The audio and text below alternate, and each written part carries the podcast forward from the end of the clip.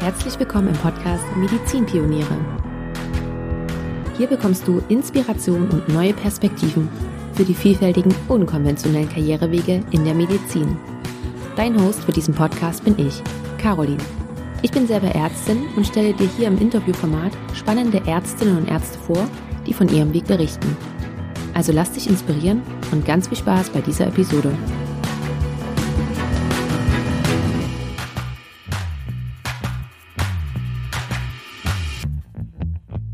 Hey und herzlich willkommen zu einer neuen Podcast-Episode. Ich begrüße dich ganz herzlich. Ich freue mich, dass du da bist. Und bevor ich dir meinen heutigen Gast vorstelle, möchte ich nach kurz ein paar Worte in eigener Sache sagen. Denn vielleicht hast du dich schon gewundert, warum letzte Zeit oder warum es jetzt so lange gedauert hat, bis eine neue Podcast-Episode rausgekommen ist. Und das liegt tatsächlich einfach daran, dass ich mich ja wahnsinnig unterschätzt habe Vielleicht war ich auch einfach etwas zu enthusiastisch, als ich geplant habe und als ich mir so gedacht habe, ja, so wöchentlich kriege ich das locker hin, ein Interview zu veröffentlichen und nebenbei noch ähm, Familie und dann sind wir noch umgezogen. Also kam privat noch so ein paar Sachen mit dazu. Und wie du vielleicht weißt, habe ich ja auch in der Klinik wieder angefangen und dann habe ich jetzt eben auch mit den Diensten wieder angefangen. Und ähm, irgendwie war das in meiner Vorstellung doch etwas anders, als es dann in der Realität war. Und naja, wenn dann noch irgendjemand krank ist oder sowas, dann ähm, kippt irgendwie gefühlt das, das Ganze. Aber auf alle Fälle habe ich mich da tatsächlich ein bisschen zu sehr unter- oder überschätzt, je nachdem, von welcher Seite man das jetzt betrachtet. Und genau dadurch, dass der Podcast ja ein, ein Projekt ist, ein Nebenprojekt, äh, zwar ein Herzensprojekt, aber trotzdem ist es ja ein Projekt, was nebenbei läuft, habe ich jetzt für mich entschieden, dass ich das in dieser Frequenz nicht mehr leisten kann, weil ich möchte natürlich auch noch meinen anderen Bereichen gerecht werden. Deswegen jetzt diese Info für dich, dass die neuen Episoden äh, einmal im Monat rauskommen, gleich am ersten. Wenn ich es zwischendurch schaffe, dann kommt halt auch zwischendurch mal noch eine Episode raus, aber so kommt jetzt einmal im Monat eine neue Episode raus. Und das ist auch, dann denke ich auch etwas, womit du dann gut planen kannst, weil das ist ja auch immer ganz schön zu wissen, okay, wann kommt eine neue Episode und wann nicht. Beziehungsweise kommt dann hier gleich noch der kleine Hinweis, dass du doch am besten den Podcast einmal abonnierst und dann verpasst du nämlich keine neue Episode mehr. Genau, also das bloß noch ganz kurz für dich als Hinweis. Und dann, ja, leite ich einmal weiter zu meinem heutigen Gast. Das ist nämlich Dr. Hamid Esnashari. Und Hamid ist hier vielleicht auch bekannt unter dem Namen Formationstrader. Er ist also Trader mit eigenem Unternehmen und hat unter anderem auch noch einen YouTube-Kanal, und Hamid ist mittlerweile mit seinem Unternehmen seit elf Jahren erfolgreich. Und vorher war er als Facharzt für Chirurgie in der Klinik tätig. Und in unserem Gespräch geht es vor allen Dingen, natürlich geht es um seinen Weg, aber es geht vor allen Dingen auch darum, zum einen, wie er überhaupt zum Traden gekommen ist und dann natürlich auch, wie er das weiter ausgebaut hat und vor allen Dingen auch, warum er sich entschieden hat, aus der Klinik auszusteigen und vor allen Dingen, wie dieser Weg aussah. Und Hamid gibt uns ganz, ganz viele spannende Einblicke. Und ich finde, es ist einfach ein ganz, ganz wunderbares Gespräch geworden. Und bevor ich dir jetzt hier noch weiter erzähle, ähm, wie toll das Gespräch war, würde ich sagen, überzeug dich einfach am besten selbst davon. Und deswegen leite ich jetzt weiter. Ich wünsche dir ganz viel Freude dabei. Hallo Hamid, ich freue mich so sehr, dass du hier im Podcast bist und ich begrüße dich ganz, ganz herzlich. Hallo, die Freude ist ganz auf meiner Seite. Ganz herzlichen Dank für die Einladung. Ähm, Hamid, ich bin super gespannt auf unsere nächste Stunde. Und bei dir ist es ja so, dass du in deiner früheren Karriere warst du Arzt und Chirurg und hast dich dann aber entschieden, dein eigenes Unternehmen im Bereich Finanzen zu gründen. Und wir gehen da auch gleich noch detaillierter drauf ein. Ich möchte aber gerne damit starten, dass du dir ja bestimmt nicht überlegt hast, ja, ich studiere mal Medizin, mache dann noch meine Facharztweiterbildung, um danach auszusteigen und was ganz anderes zu machen. Daher wirklich der Einstieg, woher kam der Wandel? Wenn ich vorher noch eine äh, ganz überraschende Aussage äh, tätigen darf, du hast äh, gerade gesagt, du warst Arzt und Chirurg. Tatsächlich bin ich immer noch Arzt und immer noch Chirurg. Ich praktiziere nur nicht mehr. Und das ist das Lustige, dass so viele Menschen zu mir sagen, seit wann sind sie nicht mehr Arzt? Und ich denke mir, Arzt bleibe ich mein ganzes Leben und Chirurg auch. Nur äh, praktiziere ich nicht mehr. Und äh, um deine Frage zu beantworten, das ist vielschichtig. Mit ein Grund war natürlich die Gesamtsituation im Krankenhaus. Ich habe ja in einem universitären Krankenhaus gearbeitet, in der Allgemeinchirurgie mit entsprechenden äh, Arbeitsbedingungen. Und ich habe irgendwann für mich äh, festgestellt, ich finde es großartig, dass es ein so aus meiner Sicht, ich bin aber auch schon zwölf Jahre äh, aus der Klinik raus, sehr gut funktionierendes Gesundheitssystem gibt. Äh, das gibt es allerdings nur, weil bestimmte Menschen äh, bereit sind, äh, sehr viel Arbeit zu leisten. Und ich wollte das nicht mehr. Das andere, was sehr wichtig ist. Ich glaube, damit ein System wie ein Krankenhaus oder eine große chirurgische Klinik funktioniert, ist äh, überhaupt kein Selbstverwaltungssystem von einzelnen Angestellten gefragt, sondern du musst funktionieren. Du hast Tätigkeiten, die du auszuführen hast. Und als erwachsener Mensch mit einer Facharztausbildung war ich der Meinung, dass das für mich nicht in Frage kommt. Und Gleichzeitig, und das ist der dritte Grund, kann ich ganz ehrlich sagen, ich stamme aus relativ einfachen Verhältnissen. Mein Vater ist sehr früh gestorben und der hat, also sehr früh heißt, ich war vier Jahre alt und er soll, so wurde mir das gesagt, immer meiner Mutter gesagt haben. Meine Eltern sind, äh, mein Vater war Elektriker, meine Mutter ist sechs Jahre zur Schule gegangen. Ich bin ja auch erst mit äh, 14 Jahren nach Deutschland gekommen, also es war alles im Iran und der hat gesagt, es ist total wichtig, dass die Kinder was studieren. Und äh, für mich war tatsächlich, als ich ein kleiner Junge war, als ich sieben, acht Jahre alt war, war für mich klar, das wurde mir immer wieder gesagt, du musst was studieren und je besser die Ausbildung, die du hast, desto besser für dich, desto besser deine Zukunft. Und äh, ich habe diesen Medizinertest per Zufall gemacht oder ich bin da per Zufall dazugekommen, habe mich dann dafür auch vorbereitet. Dann war ich unter diesen Testbesten, hatte den Studienplatz und dann habe ich das angefangen. Und man hat mir nachgesagt, dass ich ein sehr guter Arzt und äh, entsprechend meiner Ausbildung auch ein, also dass das, was andere gesagt haben, ich weiß nicht, stimmt, auch ein sehr guter Chirurg gewesen bin. Aber es war nicht mein Herz.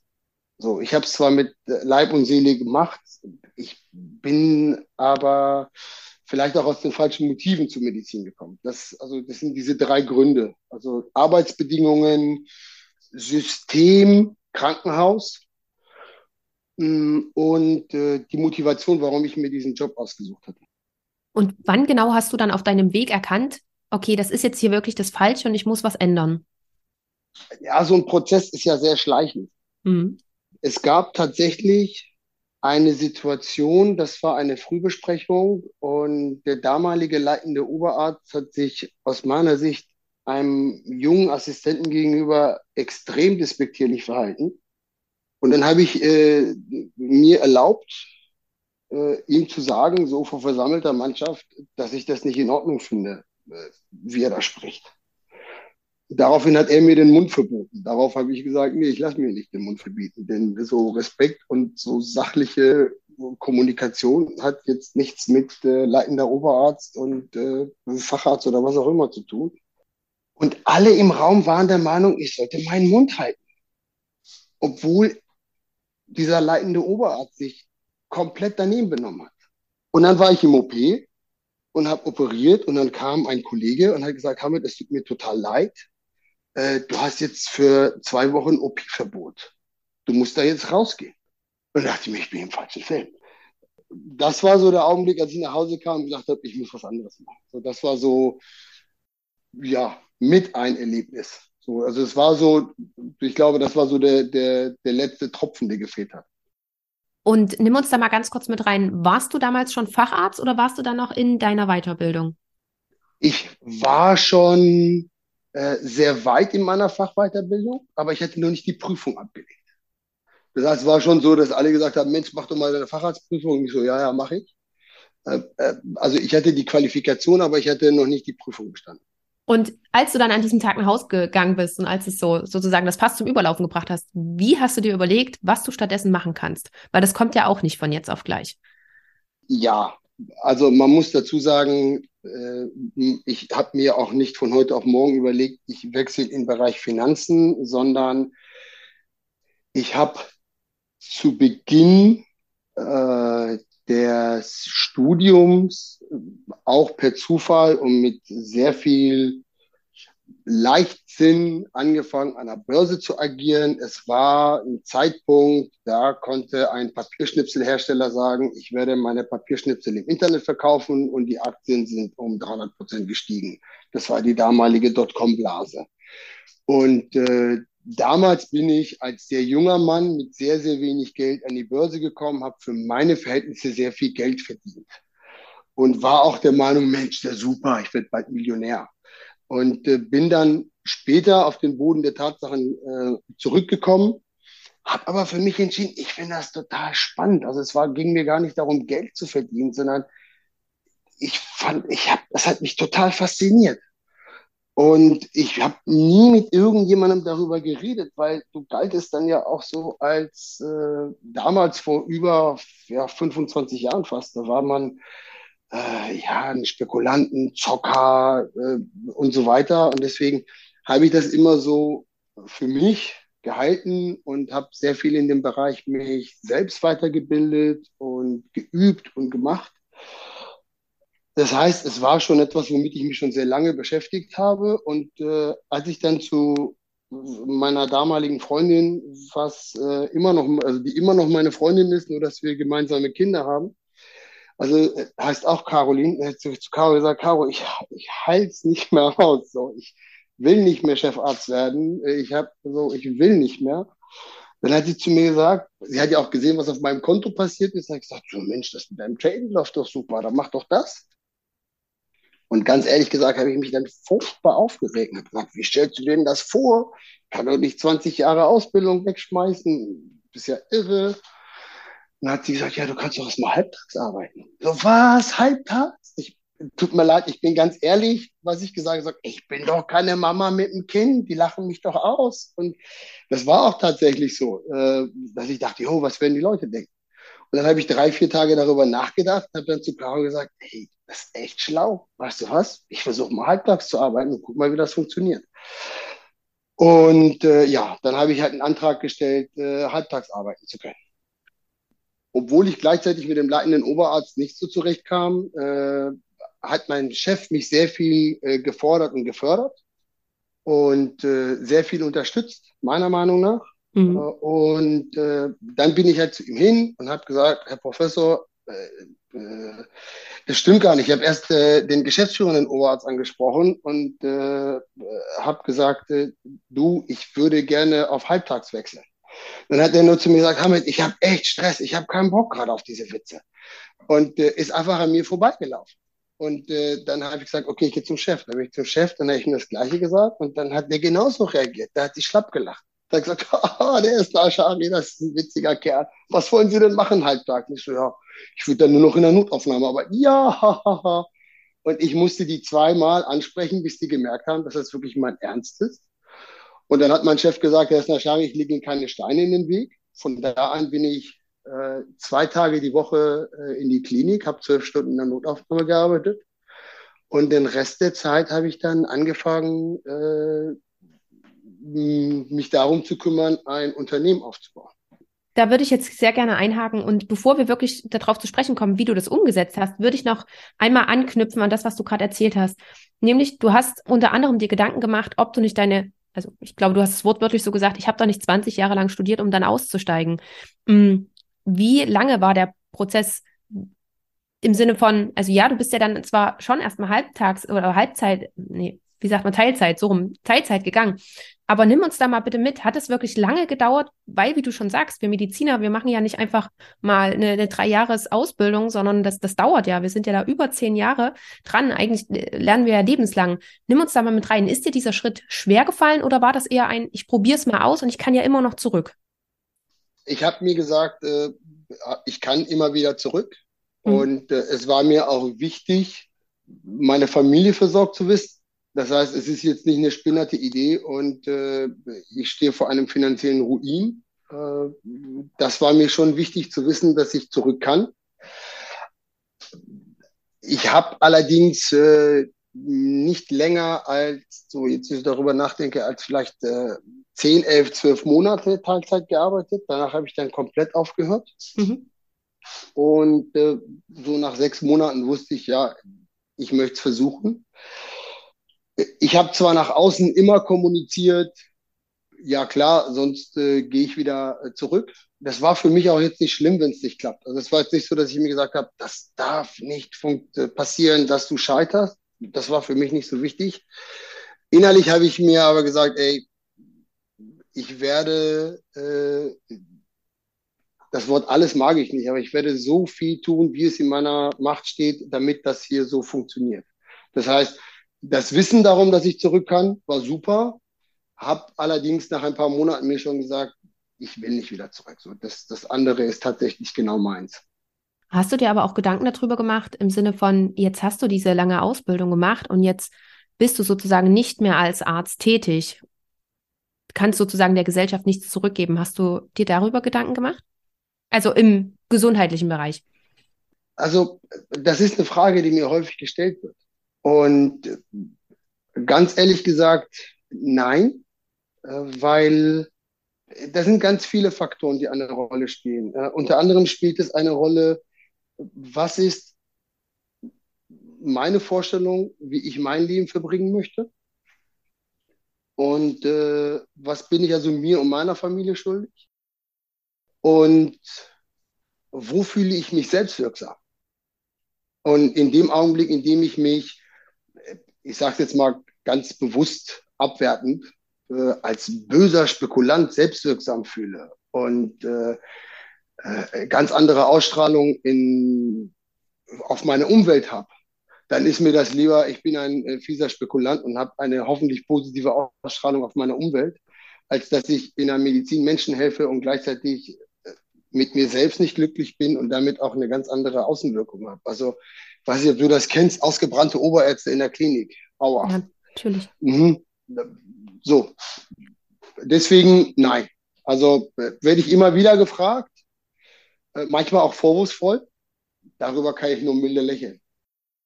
Ich würde aber noch eine Sache dazu sagen wollen. Ich war vor äh, ein paar Wochen mit einem Kommiliton, der in Berlin äh, als plastischer Chirurg tätig ist, äh, Abendessen, der arbeitet in der Klinik.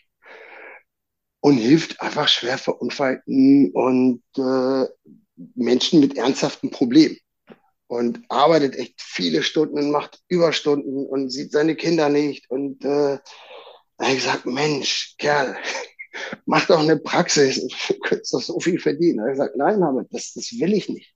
Ich brauche dass ich das Gefühl habe, dass ich irgendwie äh, den Menschen helfen kann. Und äh, da habe ich gesagt, Mann, bist du ein geiler Typ, Junge.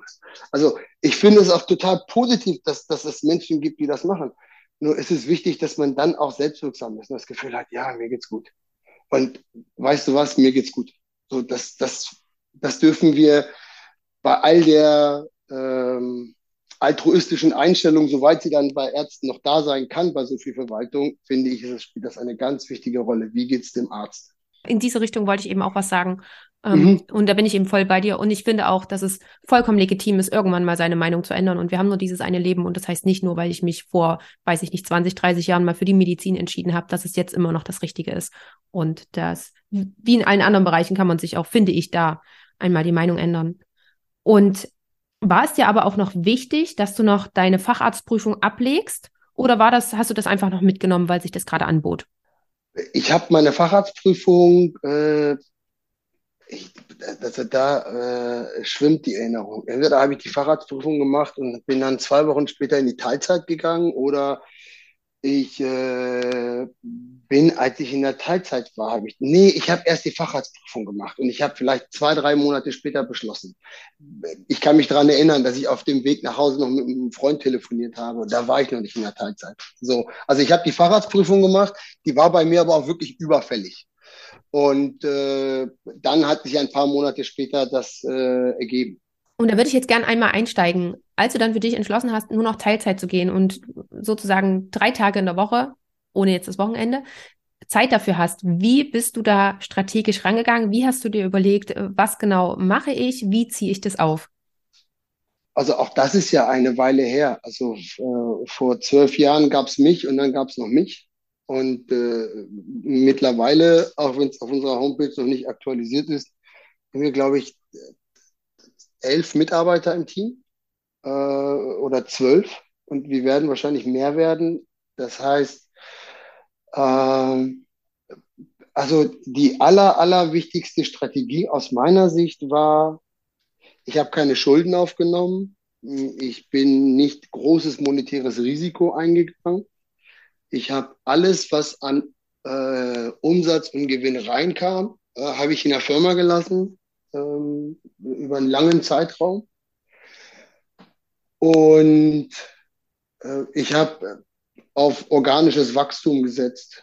Und ich glaube, das war ganz wichtig, dass ich nicht versucht habe, äh, Schritt drei vor Schritt zwei zu machen und Schritt zwei vor Schritt eins zu machen. Also wirklich mit Geduld an die Aufgabe heranzugehen und nicht zu versuchen, innerhalb kurzer Zeit einen Hebel umzudrehen. Denn über eines muss man sich auch im Klaren sein. Äh, ich habe kein BWL-Studium und mir ist überhaupt nicht bewusst äh, gewesen, wie ich ein Unternehmen zu führen habe. Und deswegen ist es so wichtig, dass wenn du Fehler machst, dass diese Fehler auch keine so großen Konsequenzen haben für das Unternehmen und für das weitere Fortschreiten des Unternehmens. Deswegen war es auch super, äh, erst halbtags anzufangen und äh, nicht so monetär darauf angewiesen zu sein. Und, äh, und andere Dinge haben sich dann ergeben. Und tatsächlich war es für mich ganz wichtig, also da kommt aber, glaube ich, so die ärztliche und chirurgische Ausbildung. Für mich war es wichtig, wirklich wichtig, qualitativ exzellente äh, Produkte zu entwickeln und mich darüber Gedanken zu machen, wie mache ich Umsatz. Also ich weiß, das klingt jetzt, äh, äh, so die Geschichte habe ich schon hundertmal gehört, aber es ist so. Ich habe mich einfach dafür interessiert, äh, etwas zu machen, was qualitativ seinesgleichen sucht. Und äh, und von dort aus habe ich es weiterentwickelt. Das ist, weißt du, deine Frage ist so allgemein, dass es mir schwerfällt, das jetzt ganz spezifisch zu beantworten, um eine ganz ehrliche Antwort auch zu geben. Ja. Ja, dann, dann gehen wir da wirklich einmal da rein, weil du auch gerade schon gesagt hast, dass du kein BWL-Studium hattest. Wie genau hast du dich da vorbereitet? Hast du da nochmal Kurse besucht? Hast du dir irgendwie Unterstützung von außen gesucht oder hast du dich wirklich hingesetzt und dir überlegt, okay, was möchte ich jetzt anbieten und wie ziehe ich das am besten auf? Also der Hintergrund war, dass äh, das Unternehmen vor zwölf Jahren etwas gemacht hat, äh, das mittlerweile extrem erfolgreich läuft, nach wie vor. Und dieses äh, Geschäftsmodell äh, gebe ich tatsächlich sogar auf, weil meine Zeit nicht mehr dafür reichte. Denn äh, ich habe initial in dem Bereich äh, nur Ausbildung angeboten, denn ich lag teilweise weinend auf der Couch, weil ich Geld verloren hatte und habe zu Caro gesagt, ich habe heute schon wieder Blödsinn gemacht und ich weiß gar nicht, warum ich das gemacht habe. Und es müsste doch irgendjemanden geben, der mir erklärt, warum hast habe ich das gemacht und was muss ich eigentlich anstattdessen tun? Also ich musste mir den, das, den, also das, den Handel selbst beibringen. Und äh, dadurch habe ich dann angefangen, äh, eine Ausbildung anzubieten. Jetzt muss man ehrlicherweise sagen, Ausbildung im Bereich Trading anzubieten, ist ein Scam-Produkt. Das heißt, alle, die nicht handeln können, bieten Ausbildung im Bereich Trading an. So. Und äh, um mich dann von den ganzen Scammern äh, zu differenzieren und zu distanzieren, habe ich gesagt, okay, wisst ihr was, ich bilde nicht nur Ausbildung an, sondern ich zeige wirklich alles, was ich an der Börse mache, so alle meine Trades, alles, was ich handle, zeige ich äh, denjenigen, die zu mir zu meinen Kursen kommen. Äh, also 100% Transparenz. Und das hat natürlich dazu geführt, dass äh, A, das Interesse der Klienten zugenommen hat. B, habe ich dann auch noch gesagt, ich will einfach nur zufriedene Klienten haben. Deswegen habe ich gesagt, ey, kommt zu mir, ich betreue euch mehrere Monate, bereite euch vor und dann kommt ihr zum Seminar. Und wenn ihr mit dem Seminar fertig seid, habt ihr das Geld, das Recht, das Geld äh, zurückzuverlangen, ohne Angabe von Gründen, sieben Tage, schriftlich. Ihr müsst mich nicht mal anrufen. Daraufhin da sind alle, die mich kannten und in irgendeiner Art und Weise äh, beruflich aktiv sind, die sind alle ausgerastet und gesagt, Hamid, das kannst du nicht machen, das ist dein Ruin. Und habe ich gesagt, nee, ich mache das jetzt so. Ich glaube, das wird funktionieren. Und ich bin auch der Einzige, der das A anbietet, dass er sagt, ich bringe dir nicht nur Theorie bei, sondern ich zeige dir auch, was ich mache. Äh, und dann auch noch diese 100% Geldrückgabegarantie drin hat. Und das hat dann wiederum dazu geführt, dass dann die Nächsten sich gemeldet haben und gesagt haben, boah, also ich kann mir nicht deine Ausbildung leisten oder ich habe keine Zeit, aber ich würde gerne sehen, was du handelst. Äh, kannst du das äh, nicht als alleinstehendes Produkt anbieten? Ja, okay, kann ich auch das machen. Und es war gar nicht mein Ziel damit, äh, äh, Gewinne zu wirtschaften. Das heißt, ich habe mich tatsächlich darauf konzentriert. Äh, man muss ja auch eines dazu sagen, wenn ich nur mal kurz zurückgehen kann. Wenn du im Bereich Finanzen tätig bist, äh, also entweder vermittelst du irgendwas, ja kein Verkäufer, äh, oder du handelst an der Börse. Und Händler an der Börse ist ein Spezialist. Das ist ein, das ist ein reiner Spezialist. Und Spezialistentum kommt äh, durch äh, Wissen zustande. Und ich sage ja immer, Wissen ist potenzielle Macht. Also ich glaube tatsächlich, das Sprichwort ist falsch. Wissen ist nicht Macht, sondern Wissen ist potenzielle Macht. Und äh, Macht wird es dann, wenn du auch äh, die Expertise hast, das Wissen dann zu benutzen, also das ist in Können umzuwandeln. Also ich habe die Firma schon, keine Ahnung, fünf, sechs Jahre gehabt, aber ich hätte keine Webseite. Ich hätte noch einen Blog. So, und ich hätte keinen Online-Shop, weil ich nur damit beschäftigt war, äh, so, also von der, von der Marketingseite war das damals eine Katastrophe. Und äh, deswegen, ich habe mich eigentlich auf das konzentrieren, was ich kann, nämlich Spezialist zu werden. Und äh, dadurch, dass die Ergebnisse sehr gut waren, sind immer mehr Klienten dazu gekommen. Und dann ist es, wenn ich noch eine Sache dazu sagen darf, und da sind wir nicht wieder beim Thema. Ich, ich, ich liebe es, an der Börse zu handeln. Das macht mir total viel Spaß. Das ist mein Ding. Und wenn du etwas so mit Herz und Seele machst, dann wunderst du dich, dass dann auf dem Weg du Mitstreiter findest. Also ich hatte mal einen äh, Teilnehmer äh, beim Seminar. Der Kerl war zu dem Zeitpunkt, ich glaube, 21 oder 22. Der hat dann vier Jahre später mich angerufen oder drei Jahre später und hat gesagt, du, ich habe im Bereich VWL studiert, habe jetzt einen Bachelor. Ich fand das Seminar super, ich verfolge dich seitdem, kann ich bei dir Praktikum machen? Ich so, pff, oh, Wahnsinn, was soll ich denn mit dem VWL? Bachelor, Wahnsinn.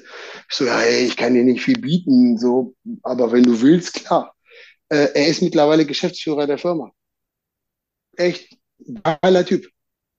Und äh, mein Softwareentwickler, der kam zum Seminar und hat mir erzählt, du, ich habe äh, das und das für meine Firma entwickelt. Da wusste ich, ah, dass er das macht. Habe ich ihn Jahre später angerufen und habe gesagt, du, ich mache das und das so. Hättest du mal Lust, mit mir zu arbeiten? Ja, klar. Das heißt, ich habe mich eigentlich auf das konzentriert, was ich kann, nämlich die Qualität meiner Arbeit und weniger auf Marketing und so weiter. Und äh, das hat sich dann im Laufe der Zeit ergeben. Und dann wächst du in deine Aufgaben rein. Natürlich musst du haushalten, du musst deine Finanzen im Griff haben, Irgendwann musst du auch verstehen, wie eine Webseite funktioniert, äh, Online-Shop funktioniert, rechtliche Geschichten. Und äh, aber bei uns ist es wirklich organisch am Anfang relativ langsam gewachsen und dann äh, im Laufe der Zeit immer schneller.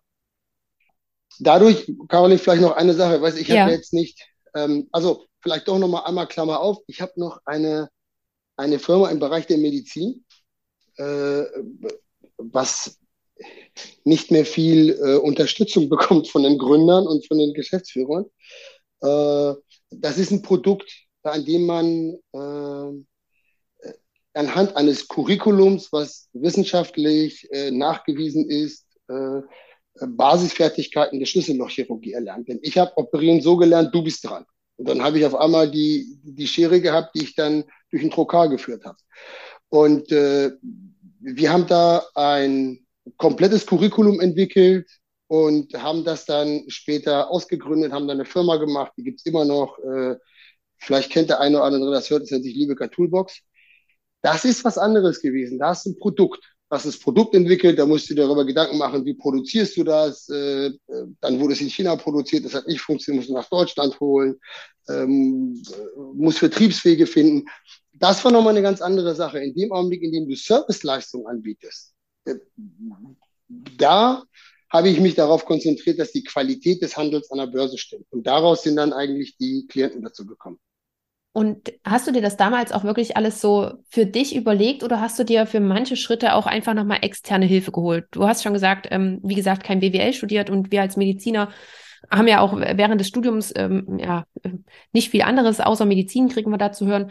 Ähm, auch sowas, was ne, Firmengründung angeht, was das ganze Rechtliche, das Steuerliche angeht. Hast du dir dann dafür Hilfe geholt oder war das am Anfang auch alles nur du selber? Ich habe das alles nur ich selber gemacht und dadurch habe ich auch viele Fehler gemacht. Äh, dadurch äh, ist auch einiges langsamer gegangen. Es war halt, hat aber auch einen riesen Vorteil, dass ich äh, immer Cash-Reserven hatte. Und äh, also nur als Beispiel, ich habe mir gesagt, ja, okay, ich will jetzt diese Kurse geben, dann muss ich jetzt eine Firma gründen. Ja gut, dann habe ich eine GBR gegründet. So, dann hatte ich eine GBR und dann habe ich auch festgestellt, ich brauche eine GmbH. Dann hat mir erstmal der Steuerberater erklärt, ja, eine GmbH können Sie nicht in eine GmbH umwandeln. Ich so, uh, was mache ich denn jetzt? Also dann hatte ich das Problem, da muss ich erstmal die GBR in eine OHG umwandeln, um das dann wieder in eine GmbH umzuwandeln. Das war dann aber auch der Zeitpunkt, als äh, ich mir dann natürlich einen Anwalt äh, suchen konnte und äh, äh zusätzliche Hilfe holen konnte. Ansonsten habe ich das tatsächlich selbst gemacht. Und äh, mittlerweile ist es so, dass das Unternehmen eine Größe erreicht hat. Äh, wir werden auch in diesem Jahr äh, das ist so, für mich fühlt sich das so an wie damals, als ich äh, aus der Klinik rausgegangen bin. Äh, denn so jetzt nach zwölf Jahren äh, und mittelständigen Unternehmen und entsprechendem Umsatz äh, fangen wir jetzt aus einem Dienstleistungsunternehmen ein Softwareunternehmen zu machen. Perspektive, das mache ich jetzt schon seit vier Jahren. Nur jetzt ist es so, dass wir damit auch dieses Jahr online gehen können. Also das sind mittlerweile Ausmaße auch erreicht, wo ich dann sage, ja, okay, also äh, dafür reicht natürlich meine Expertise nicht. Also ich habe einen Leiter Softwareentwicklung, ich habe eine Agentur, die mir jetzt bei der neuen Webseite hilft, ich habe jemanden, der sich mit Online-Marketing auskennt. Das heißt, ich habe erst das Kapital erwirtschaftet und dann habe ich Experten dafür eingekauft. Also vieles ist auch gar nicht mehr dann in meiner Hand und ich habe auch nicht die Fertigkeiten dafür. Erst im späteren Verlauf vielleicht die Kurzvariante. Ja, wie lange hat es ungefähr gedauert? Wie lange warst du wirklich nur für dich selber ähm, zuständig und verantwortlich?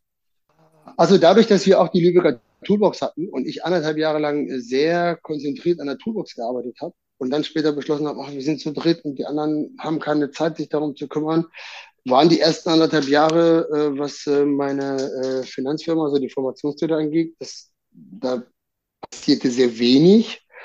Und den, die erste Angestellte hatte ich vor vielleicht fünf Jahren.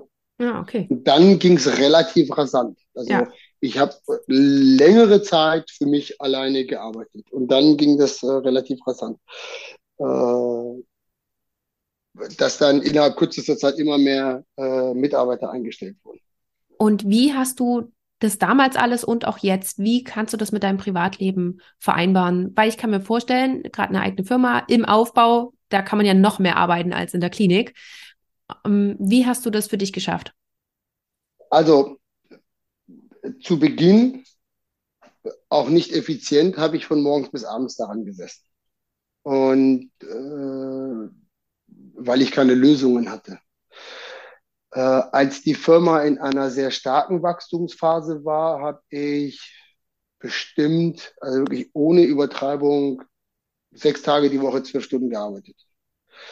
Äh, mittlerweile ist es so, also du weißt ja, ich, ich bin hier gerade zu Hause im Homeoffice. Ich habe halt schon gesagt, ich habe einen Geschäftsführer und äh, ich arbeite fünf Tage die Woche für acht Stunden und bin sehr viel mit Entwicklungsarbeit beschäftigt.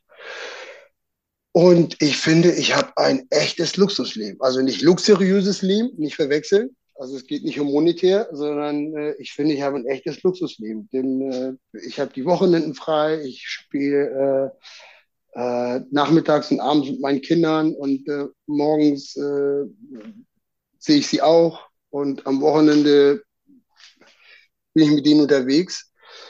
Und ähm, aber natürlich ist es so, wenn man mit äh, Ende 30 nochmal komplett von vorne anfängt, hast du einen deutlich höheren Aufwand, was äh, die zeitliche Komponente angeht. Und also Caro, also meine, meine Frau, meine Freundin, äh, die hat mich auch einfach damals wirklich mega, mega stark unterstützt. Also mit der ihr gegebenen Ruhe. Ähm, und ich habe auch die ersten Jahre von meinem älteren Sohn schon verpasst. So, das hole ich jetzt nach. Ähm, war sehr arbeitsintensiv. Würdest du es im ich hab- Nachhinein, ja, ich wollte nachfragen, ob du es im Nachhinein nochmal so machen würdest oder ob du an ein paar Stellschrauben anders agieren würdest, wenn du es nochmal machen könntest? also äh, was die Toolbox angeht, die Lübecker Toolbox, was jetzt nicht unser Hauptgespräch ist, ja, äh, da ähm, schon.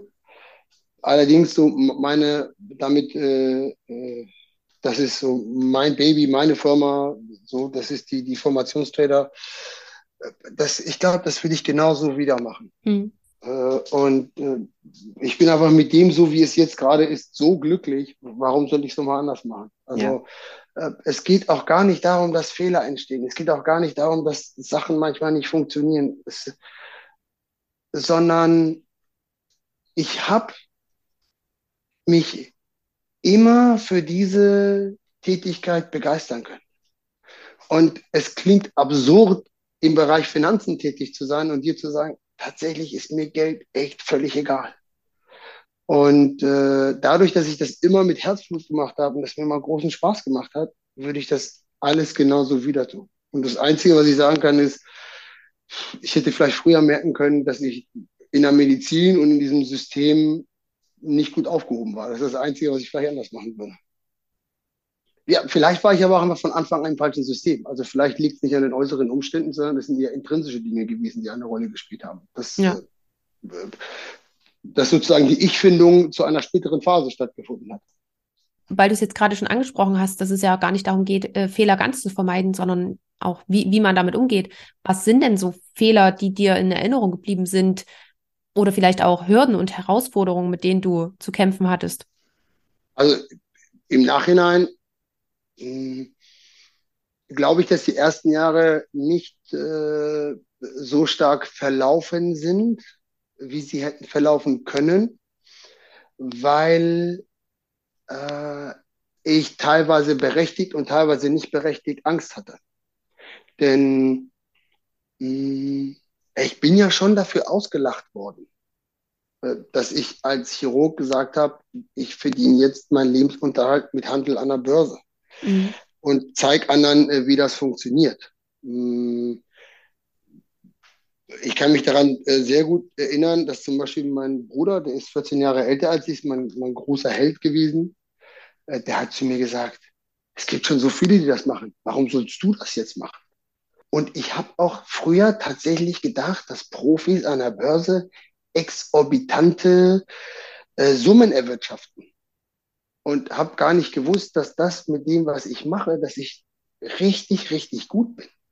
Das heißt, ich habe dadurch, dass ich nicht vom Fach bin, habe ich auch eine natürliche Angst und natürliche Scheu gehabt, weil ich dachte, Mensch, die anderen, die machen das schon seit 20 Jahren professionell, die müssen besser sein als ich. Und ja, ich hatte auch Angst, Fehler zu machen. Also ich glaube, dass ich auch äh, unseren Online-Shop relativ schlecht, äh, spät aufgestellt habe, äh, aus der Sorge, ich könnte etwas übersehen oder einen Fehler machen. Und äh, das, was mir allerdings geholfen hat, ist, Entscheidungen zu treffen und festzustellen, ach Wahnsinn, das ist ja gar keine Katastrophe, wie du gedacht hast, sondern das funktioniert. Ja, hier und da gibt es Probleme. Äh, Allerdings, ich glaube, dass es dann so eine Schleife gibt, in der dein Gehirn spürt, ah, okay, du kannst diese Entscheidung trauen. Gut, dann triff doch jetzt eine größere Entscheidung. Und ähm, das war für mich wesentlich. Also vielleicht nochmal aus der chirurgischen Perspektive äh, gedacht, wenn du nicht einen, einen Professor hast, der dir das Operieren beibringt und du nicht in einem äh, Krankenhaus arbeitest, das ist, ich weiß, dieses Beispiel hinkt sehr stark, dann sollte man vielleicht als erstes auch nicht gleich eine OP an der Aorta machen, sondern dann sollte man vielleicht, ich weiß nicht, irgendeinen Abszess spalten, um dann äh, sich äh, im Laufe der Zeit an äh, größere Aufgaben heranzutragen. Und weil du es jetzt auch gerade auch nochmal mit angesprochen hast, du warst gut in der Sache und das war dir gar nicht so bewusst. Hast du auch Bedenken gehabt, dass du sozusagen mit dem, was du gerade gemacht hast, dass du damit eine Firma gründen kannst? Oder hat sich die Frage nicht gestellt? Ich glaube, es, es war, es, man sagt ja immer, dass äh, äh, ohne Optimismus vieles gar nicht funktionieren würde. Leider scheitern ja die meisten Optimisten, weil sie nicht pessimistisch genug sind, äh, was sie da eigentlich gerade alles übersehen. Ich weiß nicht, ob ich das jetzt so einigermaßen verständlich erklärt habe. Ich glaube, bei der Gründung war ich einfach ultra optimistisch. So, ich war, ich würde schon sagen, ich war euphorisch. Äh, und ich glaube, du brauchst das auch, wenn du das gründest. Ich glaube, du brauchst auch so eine, so eine Aufbruchstimmung. Sagst du, ja, ich mache das jetzt. So, was soll's? Ich habe mir dann auch gedacht, weiß nicht, wie heißt denn, wie nennt, wie nennt man die, die dann, äh, wenn bei der Akte irgendwas nicht stimmt bei der Abrechnung, die dann so diese Rückfragen, MDK-Anfrage. Ich sage, ja, vielleicht muss ich hinterher, vielleicht lande ich beim MDK. So, aber egal. So, das, äh, äh, das versuche ich. Also mhm. ich war zu optimistisch, das auf jeden Fall. Ich glaube, zu Beginn brauchst du das. Mhm. Also wenn ich, wenn ich heute, nee, wenn ich damals wüsste, was ich heute mache, hätte ich nie erst damit angefangen. Und das ist auch gut so. Also wenn irgendjemand gerade das so hört und sich denkt, oh, man macht Fehler und man traut sich nicht, ja und? Es ist ja die Frage, ob du einen, einen Fehler machst, der dir potenziell das Genick bricht, oder ob du jetzt mal mit dem Hammer, äh, mit einem kleineren Hammer einmal auf den Finger haust. So, dann tut's mal weh, dann lernst du daraus und dann, dann machst du es anders. Deswegen bisschen zu viel Optimismus für den Anfang ist gar nicht schlecht. Ist, ist sogar äh, ganz hilfreich. Und du hast mich das nicht gefragt, aber wenn ich dir eine Sache äh, dazu sagen darf, äh, als ich darüber nachgedacht habe, ob ich das machen soll oder nicht, da habe ich ganz zufällig mal TED Talk gesehen. Ich habe das auch nie wieder gefunden. Das ist ja auch schon lange her, äh, als ich das gemacht habe. Äh, und da hat der gesagt, da ging es auch darum, ob man, was man im Leben macht, ob man sich traut und so weiter und so fort. Und ich weiß nicht mehr genau, was das Thema war, aber hat damit äh, aufgehört, dass er gesagt hat, ja, und weißt du was, wenn du mal Kinder hast und deine Kinder kommen zu dir und sagen zu dir, Papa, ich möchte das und das probieren. Was möchtest du eigentlich dem Kind sagen? Möchtest du dem sagen, nein, mach bloß nicht, das ist gefährlich? Oder möchtest du ihm sagen, ey, weißt du was, ich stand da auch mal davor und ich habe es auch probiert. Und das Beste vielleicht, was du ihm sagen kannst, ist, hey, bei mir hat es nicht funktioniert, das macht nichts. Und jetzt darfst du dich das auch trauen. Und das war auch der Augenblick, wo ich mir dachte, ja, ich möchte gern meinen Kindern sagen können, der Papa, ist komplett auf die Schnauze gefallen, aber es hat sich gelohnt. Und ihr traut euch das auch. Und deswegen ist es, glaube ich, gar nicht so wichtig, ob du zu optimistisch oder zu pessimistisch bist, äh, sondern es ist auch okay, die ersten Schritte in die falsche Richtung zu setzen. Es ist nur wichtig, nicht gleich sich einen Ferrari zu kaufen und mit dem Ferrari in die falsche Richtung zu fahren und vielleicht auch noch den Ferrari kaputt zu machen, sondern bereit zu sein, wirklich auf diese, entschuldige, wenn das jetzt äh, äh, äh, zu viel die heutzutage verwendete Rhetorik von Motivationsrednern ist. Ich bin kein Motivationsredner. Wenn man bereit ist, wirklich sich auf diese Reise zu begeben und einen Schritt vor den anderen zu setzen. Und ähm, äh, ich habe festgestellt, dass sich äh, im Laufe der Zeit die Summe an richtigen Entscheidungen exponentiell entwickelt. Am Anfang ist es wirklich eins plus eins und dann ist es minus eins, dann ist es plus zwei und minus eins und irgendwann wird das exponentiell, weil dann die Skalierungseffekte einsetzen. Ich, ich lausche dir gerade sehr ge gespannt, deswegen bin ich gerade etwas still und ich überlege, wie wir ansetzen. Aber ich glaube, ein guter Punkt ist noch, ähm, und das knüpft eben auch an heute an und an die ähm, aktuelle Situation, was du ja auch vorhin schon erwähnt hast, dass du sagst, okay, du hörst auf damit, du ähm, bietest diese Ausbildung, die du angeboten hast, nicht mehr an, sondern du strukturierst das alles ein bisschen um. Und dann nimm uns da einfach mal bitte, bitte mit, was steht bei dir jetzt noch an, was hast du noch weiter in Planung? Also es ist, es ist so, äh, genauso wie ein äh, Mensch nicht sagen kann, hey Leute, ich habe mir im stillen Kämmerlein beigebracht, äh, wie ich Narkose machen kann. Und deswegen äh, werde ich jetzt äh, Menschen in Narkose versetzen oder sie operieren oder ihnen Tabletten geben, sondern du brauchst eine Ausbildung und dann brauchst du, dass es deine Ausbildung anerkannt wird. Genauso ist es ja im Bereich Finanzen auch. Das heißt, äh, damit du Gelder von anderen Menschen verwalten kannst, äh, musst du eine gewisse Ausbildung haben. Äh, leider ist es so, dass äh, äh, um aktiv Gelder entgegenzunehmen und zu verwalten, dafür musst du halt BWL, VWL studiert haben, musst bei einer Bank gearbeitet haben und bei allem erdenklichen Respekt. Das haben die Menschen alle, aber die können nicht handeln an der Börse. Das heißt, das eine, was für uns ansteht, ist ähm, eine Verwaltung zu haben. Darüber haben wir gar nicht gesprochen. Dadurch, dass ich einen YouTube-Kanal habe und auf YouTube die Sachen erkläre, äh, werde ich dann immer so in die Ecke YouTuber und es gibt tatsächlich den abgefahrenen Begriff Finfluencer äh, geschoben, kannte ich gar nicht. Nur ist es so, ich habe noch nie ein externes Produkt vorgestellt und äh, ich mache äh, 0 Euro Geld mit Werbung durch irgendwie YouTube-Einnahmen, äh, sondern ich bin Händler, ich bin ein Investor. So für diejenigen, die sich damit auskennen, ich schaffe es mit meiner Performance deutlich, den S&P 500 zu schlagen. So, natürlich möchte ich dann auch äh, Gelder verwalten können. Dafür brauche ich dann aber äh, Direktoren, die ich einstellen muss, die viel Geld kosten. Und äh, das ist das eine, was wir also angehen. Äh, das heißt, eine äh, große Lizenz bei der BaFin zu haben. Das ist das äh, vom Bund äh, initiierte Aufsichtsamt für Finanzprodukte. Äh, und das andere ist, ähm, ist noch ein bisschen Geheimnis. Ich kann dir so viel sagen. Äh, es ist ein Software, was man im Bereich des Handelns benutzt, was aber auch ganz viel damit zu tun hat mit meinen Fertigkeiten, was so in eine Software hineinkommt.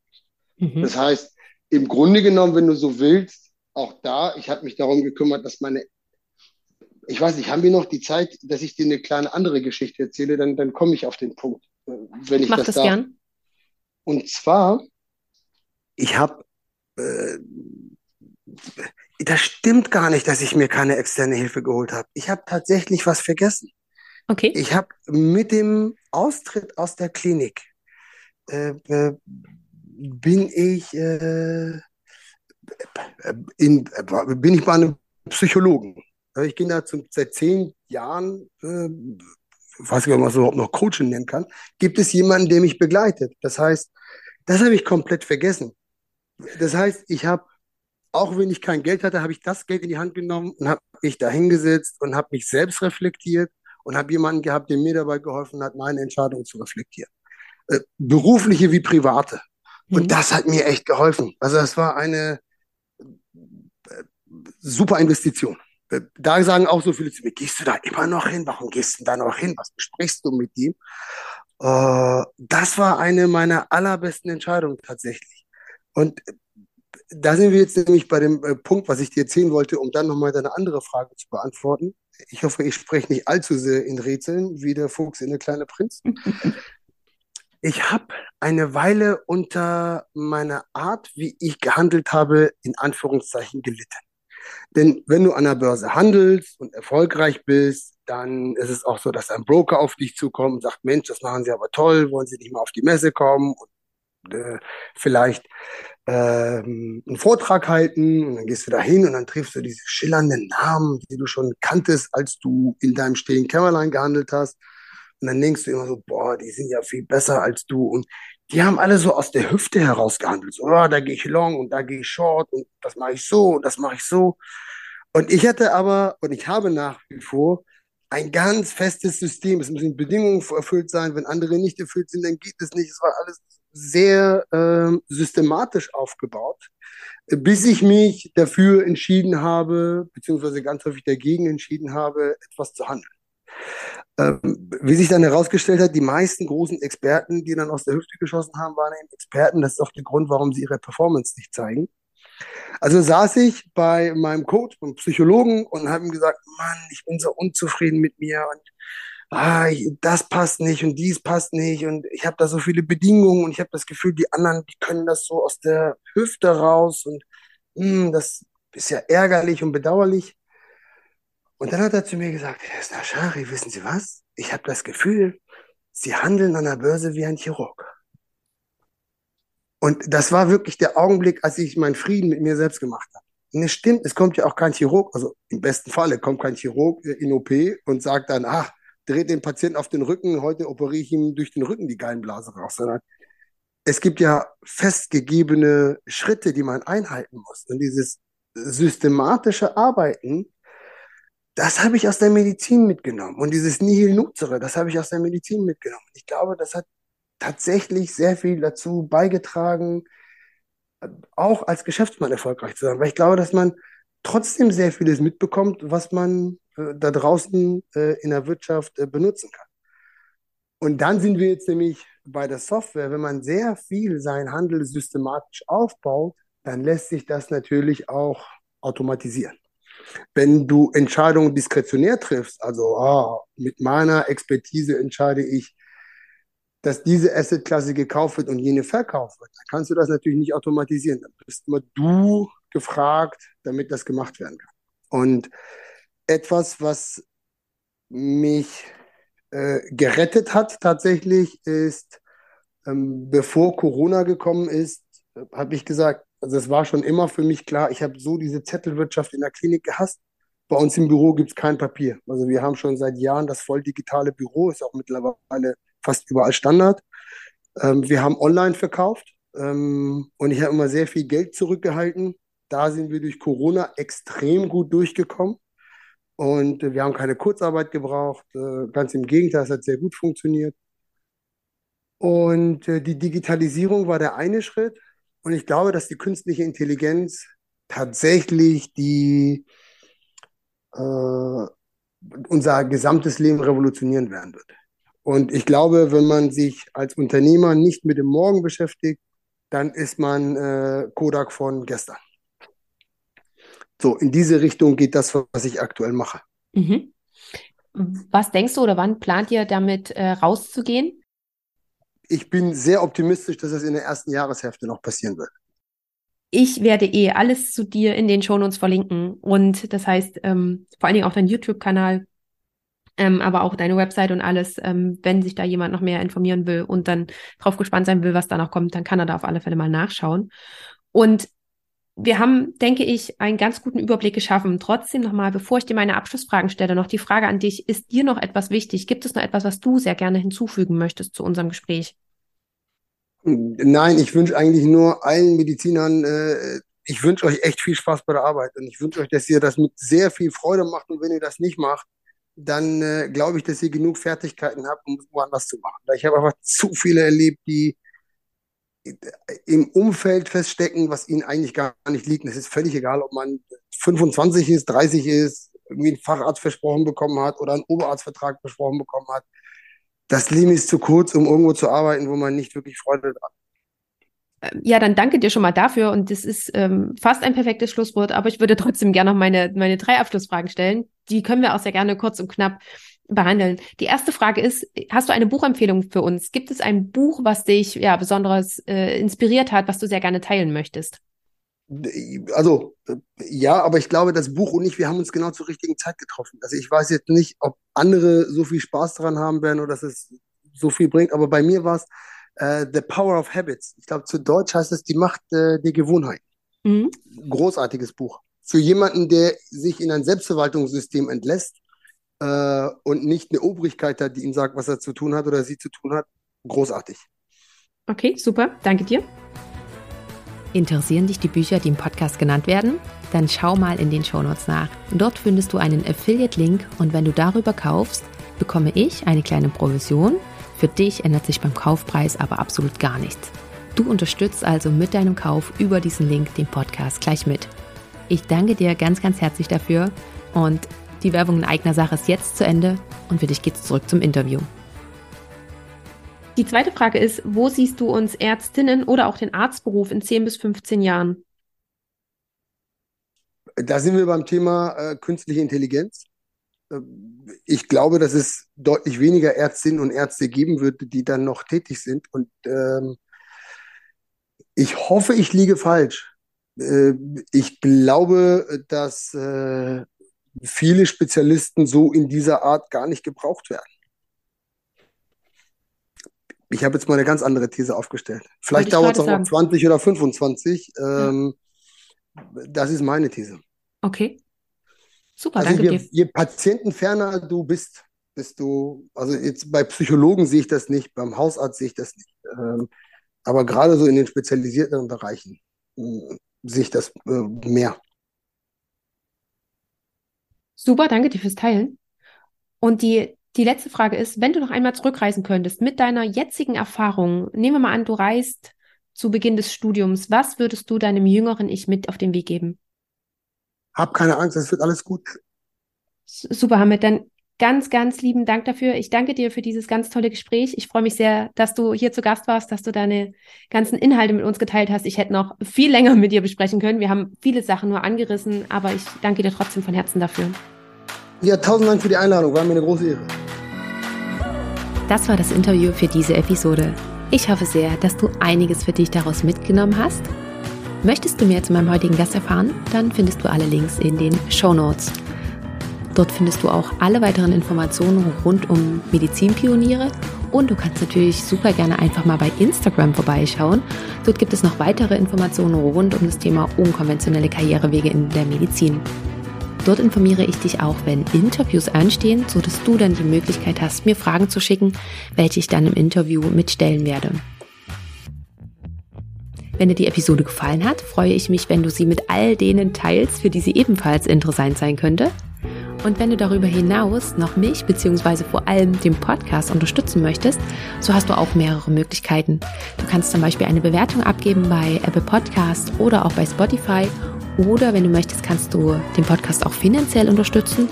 Und dazu schau am besten in die Show Notes nach. Dort findest du alle Informationen. Oder schau ganz einfach mal auf die Webseite. Die findest du unter www.medizinpioniere.de. Lieben Dank, dass du bei dieser Folge mit dabei warst, dass du bis zum Schluss zugehört hast und wir hören uns dann zur nächsten Folge wieder. Bis dahin, ciao!